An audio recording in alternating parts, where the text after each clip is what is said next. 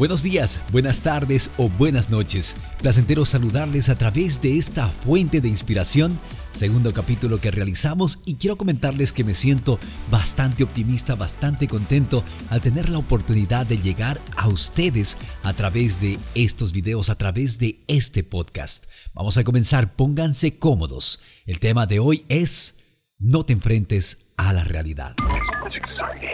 Somos expertos en crear historias que nos llevan al nivel de estrés, donde siempre llegamos a la conclusión de que algo hace falta en nuestras vidas o que algo tiene que cambiar. Constantemente buscamos negar la realidad. Se nos hace tan difícil simplemente aceptarla. La verdad es que siempre que lo hacemos terminamos perdiendo. La realidad es la realidad. Es lo que está allí lo visible, y por más que busquemos modificarla pensando de mil maneras diferentes, nada varía.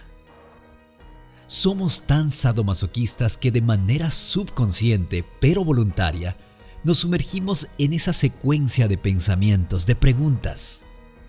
¿Debería ser así? ¿Y si fuera así? Lo correcto es que sea así. ¿Por qué no fue así? Y la lista de pensamientos es interminable. Pero ninguno de estos va a modificar la realidad. En mi mundo de alucinaciones creo que hay dos pasos para salir de ese atolladero. 1. Aceptar la realidad tal y como es, sin necesidad de buscar modificarla. 2. Si tanto te incomoda esa realidad, crea la estructura adecuada para transformarla a través de acciones diferentes. Ejemplo, no tengo dinero. La secuencia de pensamientos va a ser generalmente la siguiente. Tenía que haber trabajado más. Debía evitar salir a gastar dinero. Y, y si hubiera ahorrado más, debía evitar esto y, lo otro y así. Los pensamientos van a continuar llegando a ti, pero la realidad es que nada de eso hiciste y tu situación económica es incómoda.